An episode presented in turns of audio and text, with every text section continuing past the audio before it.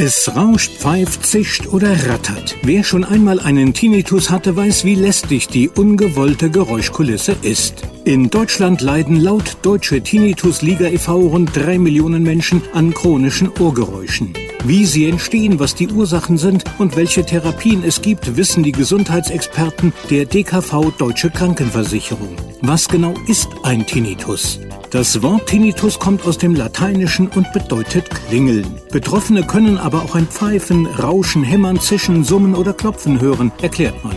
Treten solche Geräusche nicht nur für wenige Sekunden oder Minuten auf, sondern dauerhaft oder immer wieder für einen längeren Zeitraum, handelt es sich um einen Tinnitus. Mediziner unterscheiden zwei Arten.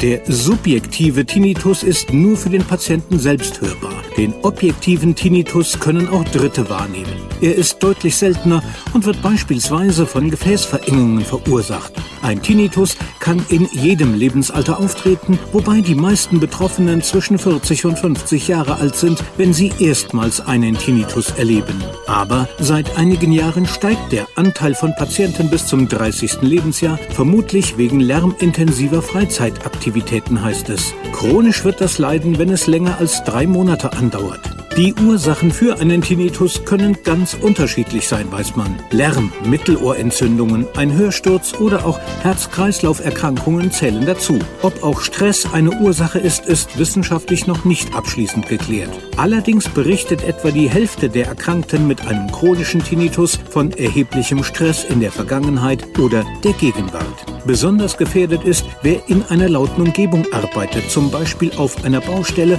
oder als Barkeeper in einem Nachtclub. Die beste Vorsorge ist, Lärm und Stress zu vermeiden. Wer häufig auf Konzerte oder in Clubs geht, sollte Ohrstöpsel tragen.